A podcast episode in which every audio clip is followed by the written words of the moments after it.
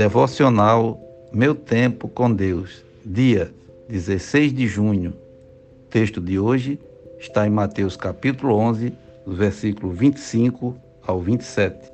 Naquela ocasião, Jesus disse: Eu te louvo, Pai, Senhor dos céus e da terra, porque escondeste estas coisas dos sábios e cultos e as revelaste aos pequeninos.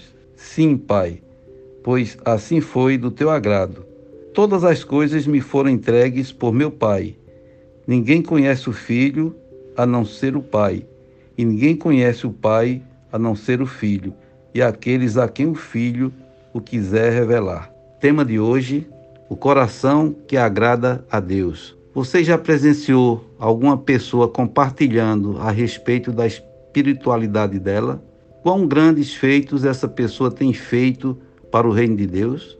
Ou você mesmo já chegou a ter uma certa arrogância espiritual pelas experiências que tem vivido com Deus? Na leitura de hoje, nós vemos Jesus orando: Pai, te agradeço porque escondeste estas coisas dos que se consideram sábios e instruídos, e as revelaste aos que são como crianças. Os fariseus e mestres da lei pensavam ter acesso garantido a Deus pelo conhecimento que tinham da lei e a prática dela. Mas os discípulos eram mais parecidos com crianças. Se quisermos receber as revelações no secreto com Deus, temos que manter o coração puro e humilde como de uma criança. A criança faz muitas perguntas, porque ela entende que tem muito a aprender. Este é o coração que agrada ao Senhor, consciente de que sem ele nada podemos fazer. João 15, 5. E que toda boa obra que fazemos não advém de nós, mas sim dele. Tiago 1, 17. O próprio Jesus orava ao Pai, dependia dele e lhe obedecia. Foi humilhado e, dessa forma, trouxe glórias ao nome do Senhor e nos ensinou que aquele que se exalta será humilhado mas aquele que se humilha será exaltado. Mateus 23, 12. Assim como Jesus cumpriu a vontade do Pai, que possamos ter um coração humilde, desejoso tão somente de cumprir a vontade de Deus e trazer toda a glória ao seu nome. Reflexão do dia.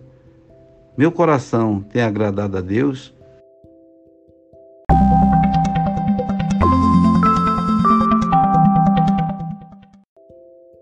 Na leitura bíblica sugerida para a leitura da Bíblia toda em um ano, temos hoje os seguintes capítulos: Neemias, capítulo 4 ao 6 e Atos 2, versículos 22 a 47. No capítulo 4, vemos a oposição que Neemias sofreu para a reconstrução do muro de Jerusalém. No capítulo 5, vemos as injustiças sofridas pelo povo e a solução dada pelo exemplo de Neemias. E no capítulo 6, a tentativa de intimidação dos seus inimigos para que ele não concluísse a construção do muro. Mesmo assim, o muro foi totalmente reconstruído. Em Atos 2, continua o relato da pregação de Pedro, onde cerca de 3 mil pessoas se convertem e sobre a comunhão dos primeiros cristãos.